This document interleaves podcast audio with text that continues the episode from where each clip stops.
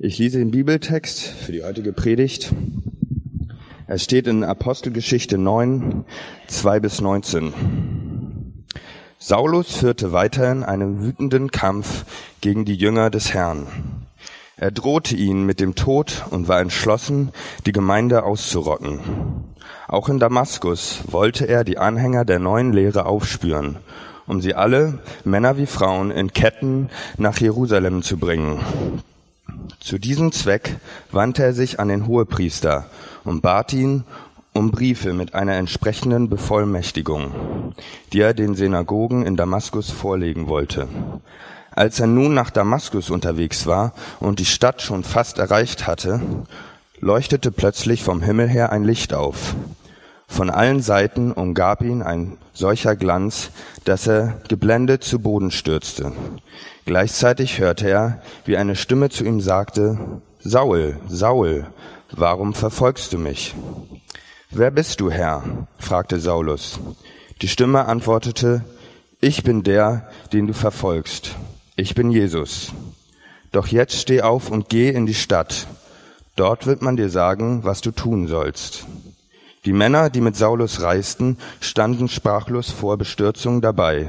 Sie hörten zwar die Stimme, sahen aber niemand. Saulus richtete sich vom Boden auf und öffnete die Augen, aber er konnte nichts sehen. Seine Begleiter wussten ihn, mussten ihn bei der Hand nehmen und nach Damaskus führen. Drei Tage lang war er blind und er aß nichts und trank nichts.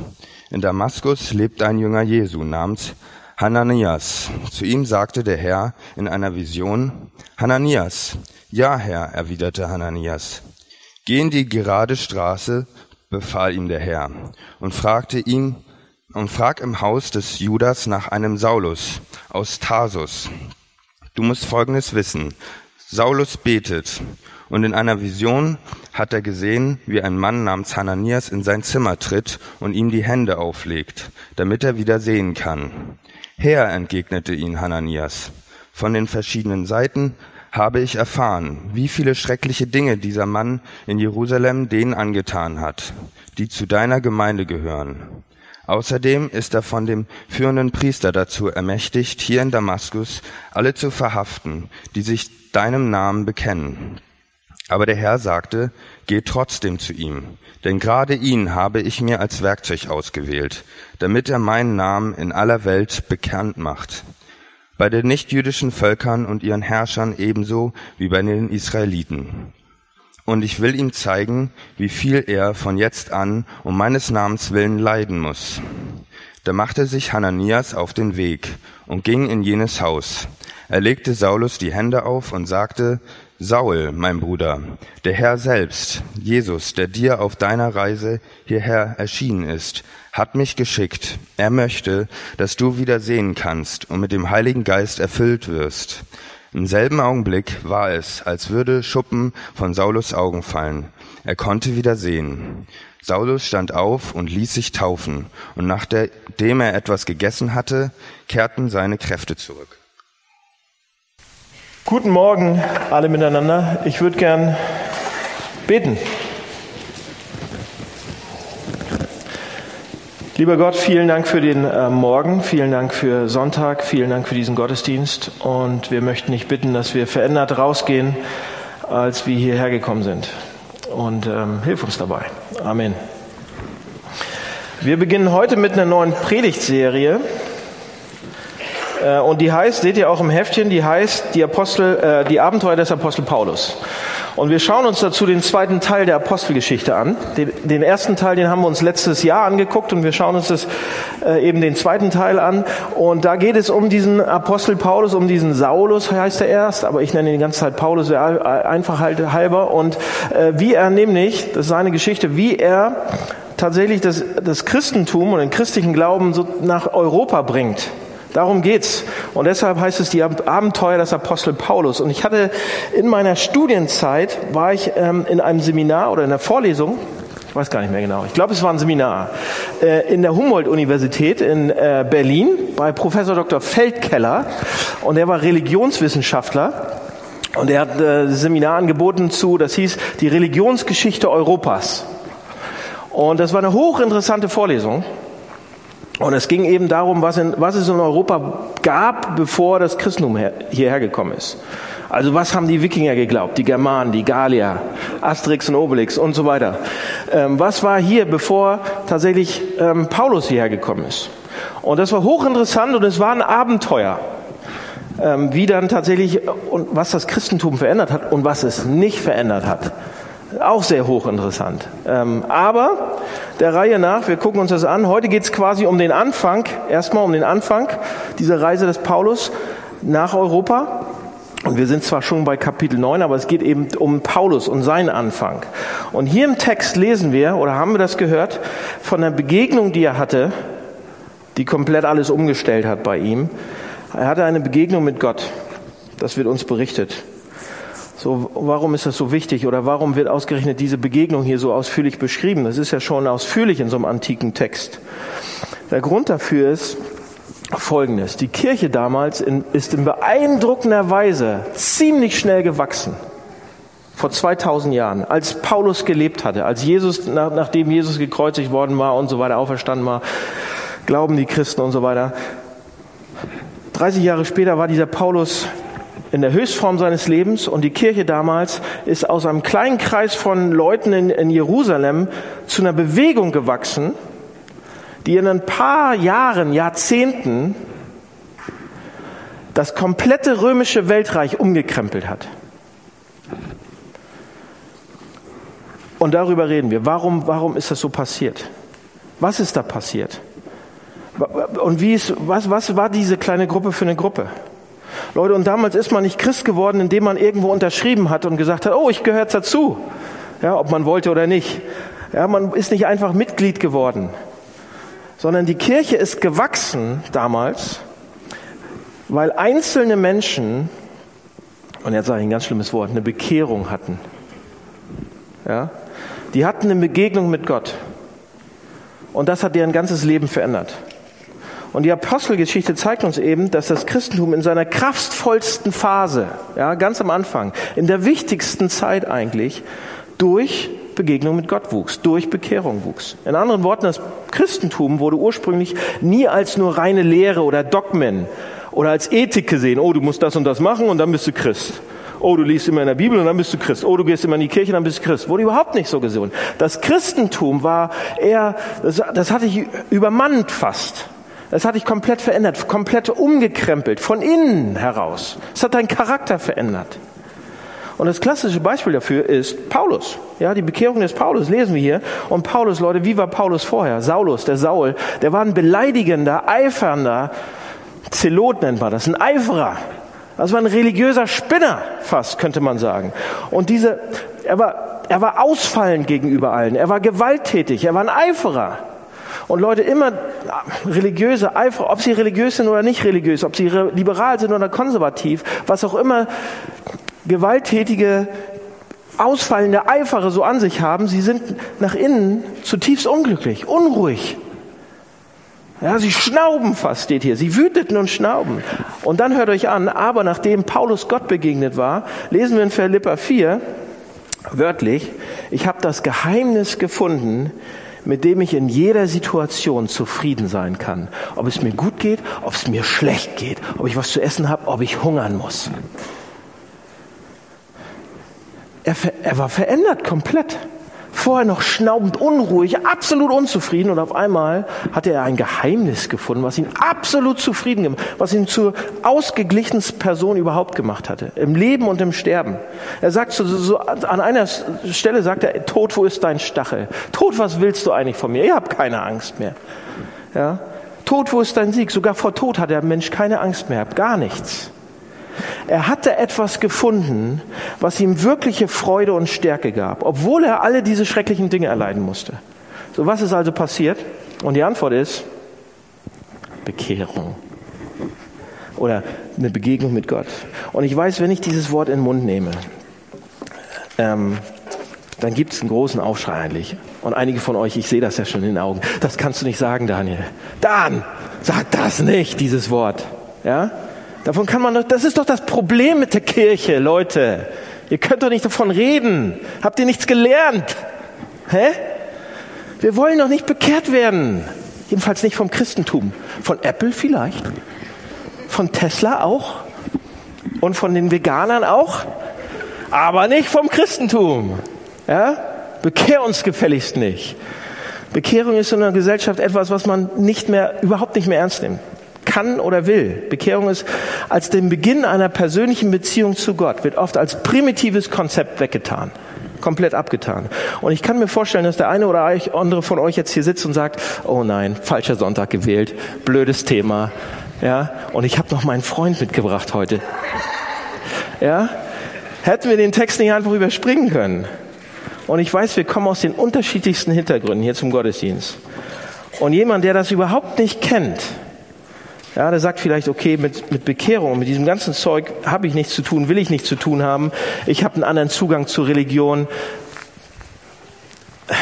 ne, und so weiter. Oder, oder jemand anders sagt vielleicht, oh Mann, oh Mann, ich will davon eigentlich auch nichts hören, so heute, weil ich bin einfach nett gewesen und mein Freund hat mich eingeladen und ich bin mitgekommen und, und jetzt dieses Thema, ja, das ist, ähm, wie man Christ wird. Ja, oder einige von euch sind schon lange Christen, sind schon bekehrt und ihr denkt, oh Mann, nichts Neues heute. Passt auf, Leute. Es, es, ihr Christen, warum heute Morgen, heute Morgen vorm Gottesdienst habe ich einen von meinen guten Freunden gefragt, bist du zufrieden? Er hat gesagt, ja, eigentlich bist du im Tiefen zufrieden. Ah. Habe ich gefragt, wärst du auch zufrieden, wenn alles schlecht sein würde? Nee, wäre ich nicht. Warum nicht? Weil wir das noch nicht haben, was Paulus hier hat. Paulus kann sagen, ich war im Schlechten wie im Guten absolut zufrieden. Ich hatte alles, was ich brauche. Und wenn ihr das noch nicht sagen könnt über, über euer Leben, über euren Glauben, dann hört zu. Paulus gibt uns hier was. Der Text gibt uns hier was.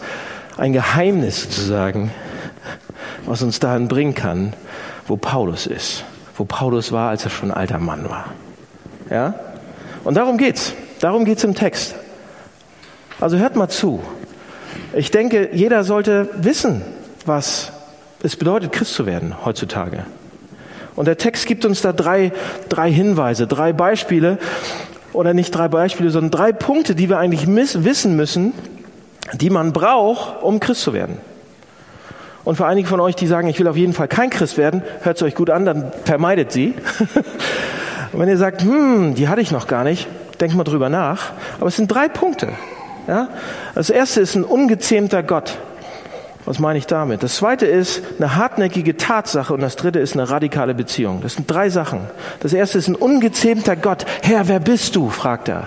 Das zweite ist eine hartnäckige Tatsache. Oh, ich bin Jesus. Und das dritte ist eine radikale Beziehung, den du verfolgst. Drei Sachen. Ähm, fangen wir gleich an. Ungezähmte, der ungezähmte Gott. So, was meine ich damit?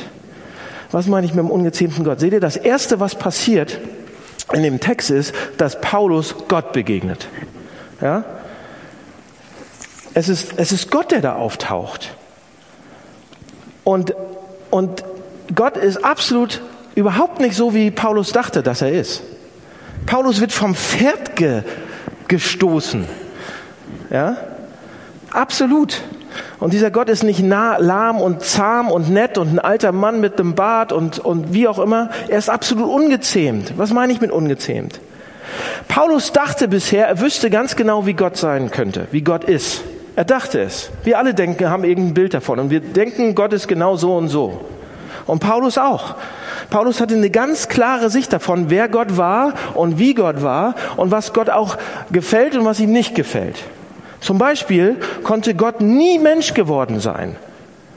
Das passte nicht in sein Gottesbild hinein. Das ging nicht und deshalb war alles, was über Jesus jemals gesagt worden ist oder geschrieben ist, ging auch nicht.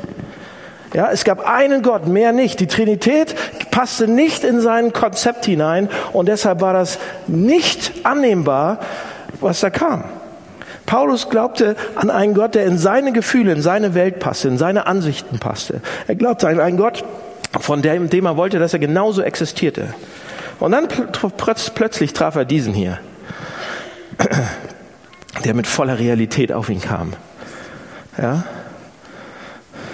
und es schlug ihn zu Boden. Und das ist der Grund, warum Paulus nicht sagt, oh Gott, du sollst aber anders sein, sondern er sagt, Paulus liegt am Boden und sagt, was sagt er? Wer bist du?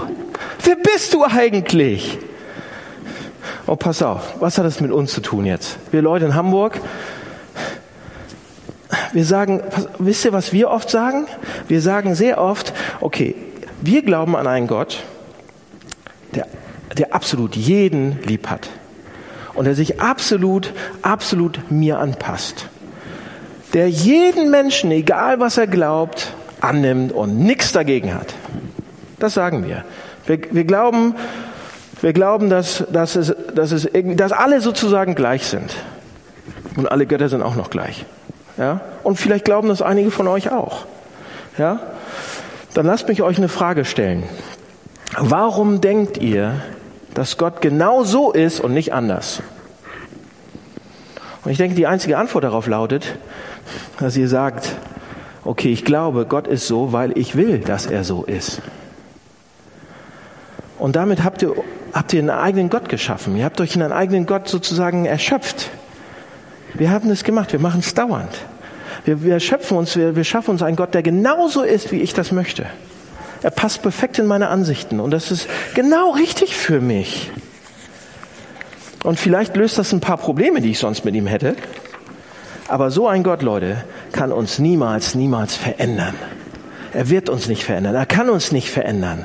Er kann uns nie in eine glücklichere Person oder von einer unglücklichen in eine glückliche Person verändern. Er kann uns nie von einer Unruhe befreien. Er kann uns nie wirklich völlig zufriedenstellen. Er kann uns nicht auf einer tieferen Ebene verändern. Warum nicht? Denkt mal nach. Denkt mal an eine, eine Gruppe von Menschen. Pass auf, denkt an eine Gruppe von Menschen. Und die gibt es ganz schön viel auf dieser Welt. Die sich nämlich zutiefst unsicher sind, über ihren eigenen Wert, die nicht wissen, wie wertvoll sie sind, die, die, die kein Gefühl äh, für ihren Selbstwert haben, die, die ein tiefes Gefühl von Unzulänglichkeit in sich tragen. Gibt es eine große, große Gruppe von Menschen auf dieser Welt, die so sind. So was brauchen diese Menschen? Was würde diese Leute, diese Leute verändern? Was würde sie in Menschen verändern, die überhaupt keinen Selbstzweifel mehr haben? So wie es Paulus passiert ist von wertlos und Selbstzweifel zu absoluter Zufriedenheit und innerer Ruhe. 1. Johannes 3, Vers 20 steht ein klassischer Vers, da steht, wenn unser Herz uns verurteilt, also wenn unser Herz uns, wenn wir selbst uns fertig machen, ja, wenn unser Herz uns verurteilt, dann ist Gott größer als unser Herz. Steht da. Ja, aber wenn, wenn wir uns selbst für wertlos halten, innen drin, wie soll dann ein Gott, den wir uns selbst erworfen haben, innen drin, diesem Gefühl entgegentreten? Das funktioniert nicht. Seht ihr, der einzige Gott, der das Gefühl der Wertlosigkeit überwinden und sagen, überwinden könnte und sagen könnte, du fühlst dich schuldig, du bist nicht schuldig. Du fühlst dich wertlos, du bist nicht wertlos. Wäre ein Gott, der nicht das Ergebnis von meinen Gedanken ist. Leute, was aber, wenn ihr nur an einen Gott glaubt, der genauso ist, wie ihr das möchtet? Ihr habt euch einen Gott ausgedacht. Dieser Gott wird nicht in der Lage sein, euch zu verändern, weil er das Produkt von euren Köpfen ist. Leute, und das tiefste Bedürfnis unserer Seele, unseres Herzens sozusagen, ist ein Gott, der nicht das Produkt von uns selbst ist. Alles klar. Wie hat Paulus den denn gefunden jetzt auf einmal? Paulus hat ihn in der Bibel gefunden. Und da, da hat Gott viele Sachen über sich aufschreiben lassen. Und Leute sagen jetzt sofort zu mir und sagen, Daniel, ich habe die Bibel gelesen, ich finde sie nicht gut. Nee, wenn, wenn ich sie überhaupt gelesen habe, so, ja. Aber ich habe was über sie gehört oder sonst was. Ich habe sie ein bisschen gelesen und ich finde sie nicht gut. Ich finde nicht was, gut, was Gott darüber, der sagt dies und das in der Bibel, das finde ich nicht gut. Kann ich überhaupt nicht akzeptieren. Und ich will das auch nicht akzeptieren. Und dann, was mache ich schon wieder? Ich baue mir schon wieder meinen eigenen Gott. Mein Pappmaché-Gott. Das finde ich gut, das finde ich nicht gut. Leute, ihr werdet nur Christen oder ihr werdet verändert werden können, wenn wir an, anfangen zu merken und zu sehen, dass wir es mit einem Gott zu tun haben, der nicht andauernd so ist, wie wir das wollen. Es gibt einige beängstigende Dinge über ihn. Es gibt einige beunruhigende Dinge über ihn. Es gibt einige Dinge, von denen wir sagen würden, wir haben absolute Schwierigkeiten damit. Aber bis wir nicht so einen Gott haben, haben wir keinen wirklichen Gott. Ja, und wir haben sicherlich keinen Gott, der uns wirklich verändern kann. Wir würden ja nie verändert werden. Ist das nicht ein blöder Gedanke? Bis wir nicht einen Gott haben, dem wir erlauben, uns Dinge zu sagen, von denen wir nicht wollen, dass sie wahr sind, werden wir nie verändert werden. Wenn er uns Dinge erzählt, die zu gut sind, um wahr zu sein für uns, dass er, wie zum Beispiel, dass er uns verzeiht, wie dass wir, dass wir auferstehen werden, wie zum Beispiel, dass er uns adoptieren wird und so weiter. Seht ihr das? Wir, wir brauchen so einen ungezähmten Gott am Anfang. Auch wenn wir nicht alle, alle Sachen mögen, wie er sagt. Wir westlichen Europäer sowieso nicht. Ja? So, wenn wir anfangen zu erkennen, dass es wirklich nicht so wichtig, was wir über ihn denken, sondern dass es darauf ankommt, was er über uns denkt. Das ist der erste Schritt. Seid ihr da? Oder wollt ihr da wieder hin? Erstens, der ungezähmte Gott. Das zweite ist eine hartnäckige Tatsache, die man auch braucht, um, um also Christ zu werden. Ja? Gott zu begegnen ist eine, eine Sache und aber dieses ja zu sehen, dass er dass er ein Gott ist tatsächlich und das zweite ist da gibt es so eine hartnäckige historische Tatsache, die es gilt zu schlucken. ja, Paulus fragt, wer bist du? Paulus fragt im Text, wer bist du? Und was antwortet das Licht?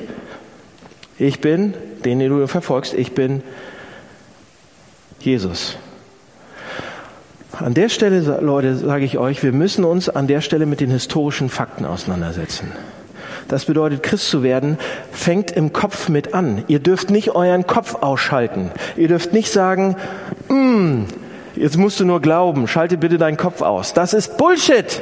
Das stimmt nicht. Ihr müsst denken, ihr müsst euren Kopf dabei haben. Gott, Gott zu begegnen bedeutet, konfrontiert zu werden mit historischen Fakten, die nicht leicht zu schlucken sind. Gott wurde Mensch, Gott starb, Gott ist auferstanden. Das kann sehr gut bedeuten, dass wir auf einmal schockiert sind von diesen Tatsachen. Aber ohne eine Konfrontation mit diesen passierten Tatsachen gibt es keine lebensverändernde Begegnung mit Gott. Und Paulus hatte so eine, so eine äh, Erfahrung. Ja? Paulus hatte diese subjektive Erfahrung zuerst einmal. Und dann hat er, man könnte fast denken, Paulus, Paulus hat vielleicht gedacht, oh Mann, ich hatte jetzt diese Erfahrung, ist mir passiert, war das jetzt nur eine Vision in meinem Kopf oder was war das? Seht ihr, was Lukas hier macht im Text? Lukas versucht uns mit allen möglichen Mitteln in diesem Text zu zeigen, dass die Bekehrung von Paulus nicht nur in seinem Kopf passiert ist, nicht nur subjektive Erfahrung war, nicht auf sein irgendwas zurückzuführen ist, sondern dass es eine objektive historische Tatsache war, nämlich die Tatsache des auferstandenen Christus. Wo, wo sehen wir das im Text? Wir sehen das im Text. Wo wird, da, wo wird das deutlich?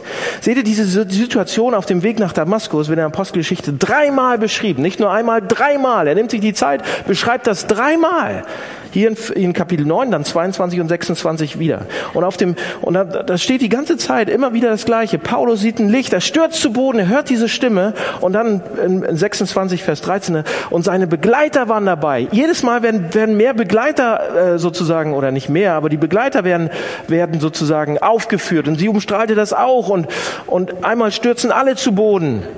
Ja, immer mehr, in jedem Text kommen mehr Details zum Tragen. Warum ist ihm das so wichtig? Warum lässt Paulus das so aufschreiben auch? Paulus kannte Lukas. Woher kennt Lukas die Geschichten so detailliert? Wahrscheinlich von Paulus, die kannten sich. Und Paulus lässt die Geschichten so aufschreiben. Warum? Warum ist Paulus das so wichtig? Wisst ihr warum? Weil er teilweise vielleicht sogar gedacht hat, oh Mann, äh, ist das jetzt wirklich passiert oder nicht? Ist das jetzt wirklich passiert oder nicht? Entschuldigung. Also, wo war ich denn gerade? Paulus. Kennt ihr den Gedanken? Pass auf, kennt ihr den Gedanken? Euch ist irgendetwas passiert, irgendwas Verrücktes und ihr wart ganz allein und eine Woche später, ein Jahr später merkt ihr, äh, ist das wirklich passiert? Ist das wirklich passiert oder ist das nicht passiert? Kennt ihr so eine, so eine Begebenheiten? Wo ihr denkt, ich habe Geld abgehoben, aber das Geld ist nicht da. Habe ich das jetzt wirklich im Bankautomaten stecken lassen? Zum Beispiel. Ist mir noch nie passiert, aber fällt mir gerade so ein, ja? durch Stress und alles Mögliche auf einmal, wo sind meine 50 Euro? Paulus geht's genauso hier an der Stelle. Ja? Und er denkt, ich brauche, ich, ich, ich muss mir der Sache sicher sein. War das in meinem Kopf? Ist das in meinem Kopf? Nee, es ist nicht in meinem Kopf passiert, weil da waren Begleiter. Die haben es auch gesehen, die haben es auch gehört. Und die könnt ihr fragen, die waren dabei. Er lässt es aufschreiben, dass es 30 Jahre nach, nachdem Christus sozusagen gestorben war und auferstanden war, ja, und dann begegnet Christus ihm und Paulus lässt das so detailliert aufschreiben, ein paar Mal. Warum? Weil er selbst gedacht hat, das muss eine Halluzination sein oder nicht. Hoffentlich war es das nicht, aber da gibt's doch diese Begleiter, die haben das auch alles gesehen. Die haben mich, die haben gesehen, dass ich blind war. Die haben Geräusche gehört. Die könnt ihr fragen. Und wenn, wenn man die ja, als Augenzeuge dann hätte fragen wollen und hätte, ja, ist das wirklich so passiert? Und ihr wart dabei und ihr sagt, nee, nee, nee, dann wäre ich doch blöd gewesen, als Paulus das aufschreiben lassen, zulassen. Also da sind Sachen passiert, offensichtlich. Und wenn wir sagen, nee, das kann alles nicht passiert sein, liebe Freunde, dann müssen wir mit einer alternativen Erklärung kommen zu einer Begegnung mit Gott, zu einer Bekehrung gehört die Konfrontation mit wirklich passierten Dingen. Und das ist wichtig, weil die historische Tatsache von der Auferstehung Jesus, dass Jesus gesehen worden ist, einfach mal nicht wegzudiskutieren ist auf einmal. Es ist kein Gedankenspiel, es ist keine Einbildung, es ist nicht das Ausprobieren von irgendwelchen Theorien. Seht ihr? In den Evangelien ist Jesus auferstanden lesen wir an vier Stellen. Und dann lesen wir aber sehr interessante Fakten in der Bibel danach, dass ein paar, paar, Frauen ihn gesehen haben, Frauen, die eigentlich damals nicht sehr viel galten und deren Zeugnis nicht viel galt. Warum Frauen auf einmal? Ja, wahrscheinlich, weil es so passiert ist. Dass ihn die ganzen Jünger gesehen haben, die gesamte Leitungsriege, die Führungsriege, und dass sie dann mehr als 500 Leute gesehen haben auf einmal und immer mal wieder Leute ihn gesehen haben. Und du denkst, das können die doch nicht aufgeschrieben haben. Das waren doch noch Augenzeugen. Das war 30 Jahre lang, die haben alle noch gelebt. Wenn ich das hätte widerlegen wollen, dann wäre ich nur zu denen hingegangen und hätte gefragt, ja, ist das denn so passiert oder nicht? Und sie haben es so aufgeschrieben, über 500 Leute und fragt den, und da sind sogar Namen drin, wer ihn alles gesehen hat. Also, liebe Leute, wir müssen uns gedanklich, intellektuell mit dieser Frage, mit, diesem, mit dieser Tatsache auseinandersetzen. Und wenn wir sagen, nein, nein, nein, kann nie passiert sein, Leute, dann müssen wir mit einer anderen alternativen Erklärung kommen, warum das Christentum innerhalb so kurzer Zeit so durch die Decke gegangen ist, das ganze römische Reich ähm, sozusagen verändert hat. Und wir sagen, ja, es könnte eine Halluzination gewesen sein. 500 Leute auf einmal eine Halluzination. Es gibt keine Gruppenhalluzination. Ja? Oder wenn wir sagen, ja, dann war es halt eine Verschwörung. Die haben sich alle verschworen.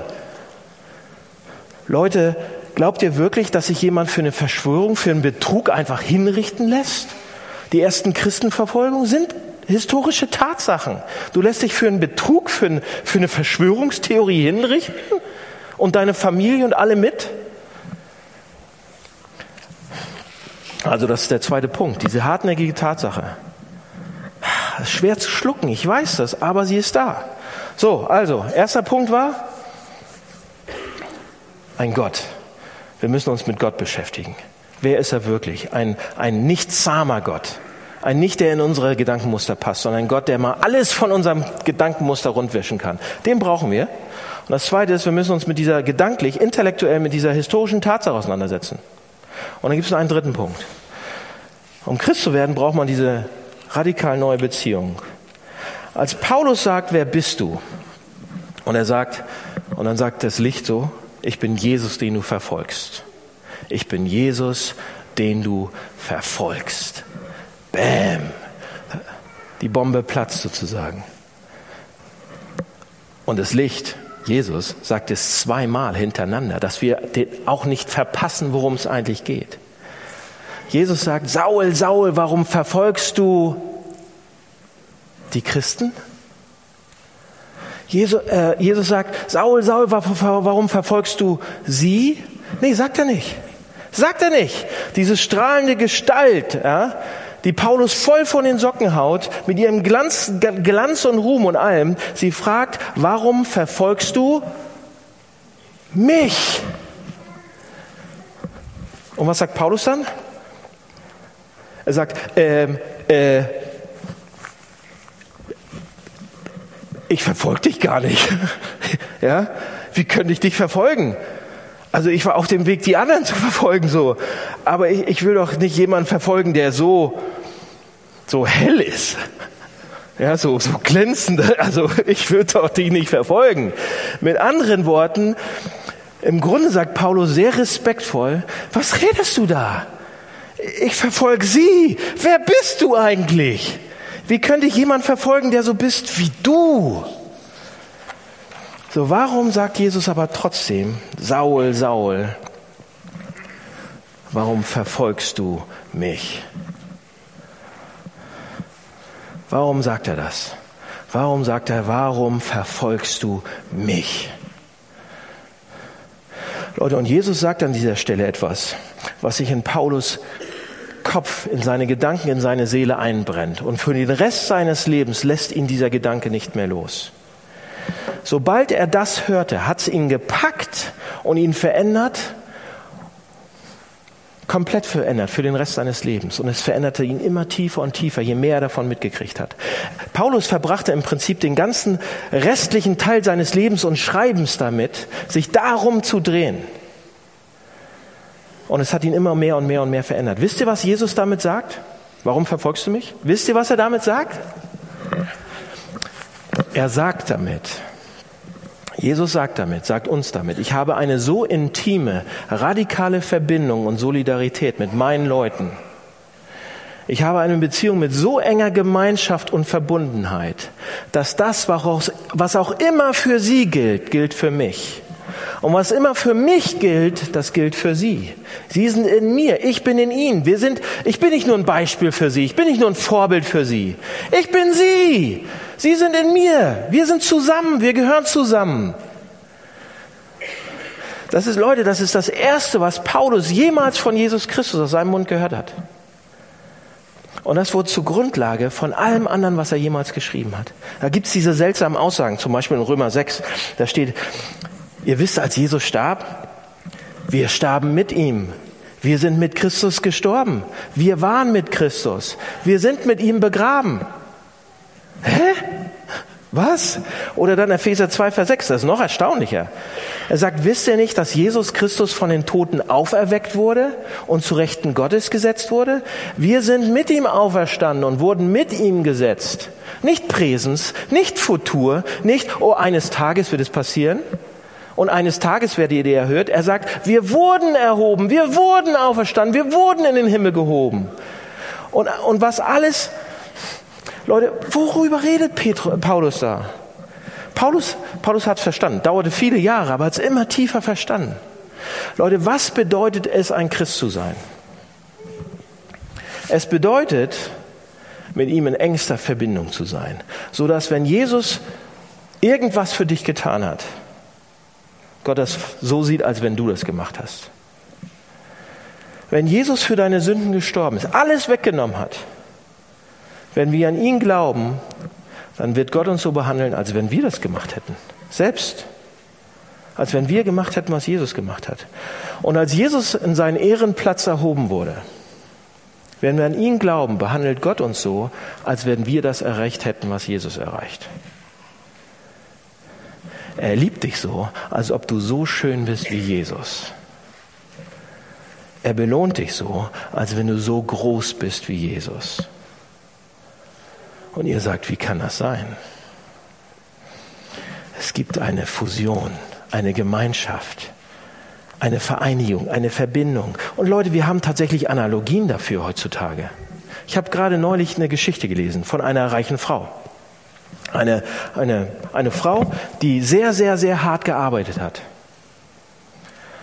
Und sie hat sehr, sehr, sehr viel Geld verdient. Sie war sehr kreativ und hat durch ihre sehr, sehr harte Arbeit sehr viel Geld verdient.